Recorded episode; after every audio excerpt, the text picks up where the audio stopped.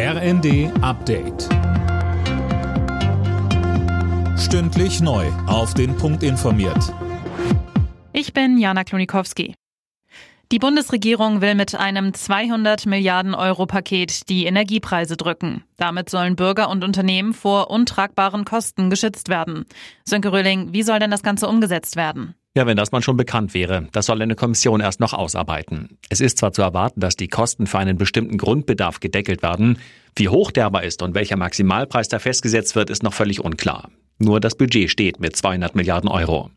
Auf die umstrittene Gasumlage soll zwar verzichtet werden, im Oktober werden die Gaskunden die aber wohl trotzdem zahlen müssen, denn beschlossen ist sie und die Rechnungen der Gasversorger, die gehen diese Tage raus. Deutschland rutscht im kommenden Jahr wohl in eine Rezession. Davon gehen die Wirtschaftsinstitute in ihrem Herbstgutachten aus. Die Experten rechnen für 2023 mit einem Minus der Wirtschaftsleistung von 0,4 Prozent. Grund dafür sind die enorm gestiegenen Energiepreise.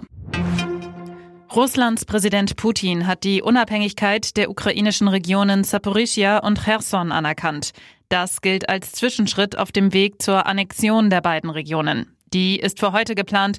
Dann sollen auch die Regionen Luhansk und Donetsk in einer feierlichen Zeremonie ein Teil Russlands werden. Nach Angaben der prorussischen Verwaltung in den besetzten Regionen hatten sich in Scheinreferenten ein Großteil der Menschen dort für einen Anschluss an Russland ausgesprochen. Der Westen verurteilt die Pseudo-Abstimmungen und will sie nicht anerkennen.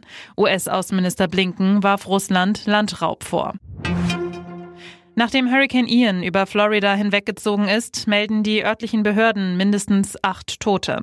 Außerdem gibt es gewaltige Überschwemmungen. Gouverneur DeSantis sprach von Schäden von historischem Ausmaß. Inzwischen hat sich Ian zum Tropensturm abgeschwächt.